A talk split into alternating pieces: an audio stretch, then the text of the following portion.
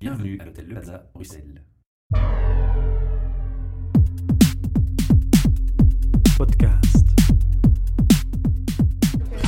We are in the Cook and Book this evening for our new HR meetup event. Besides me, a person that will introduce herself. My name is Anna Sigurdsson from Priority Management. Is this the first time you joined us? It's the first time. Why joining? To discover our community, curiosity, or is it a subject that motivates? Well, in actual fact, one of my uh, HR contacts who I've known for 20 years highly recommended this forum as something which was uh, innovative.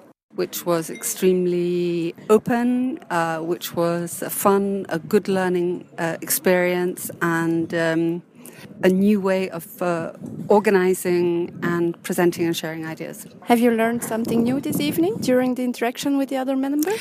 Yes, I, I learned. Uh, I, I, I learned a great deal. Um, I love the fact that you're using case, so case studies, so that the evening is case study driven. Uh, that everybody has a chance to work in a team, to introduce themselves, um, and then to very creatively uh, come up with uh, a presentation. I love also that there was a change because it's not if there when if there is a change in the plan, but it's when when the change comes in the plan, which is an important part of uh, of, the, of, of case study driven events. So I felt it was extremely professionally done.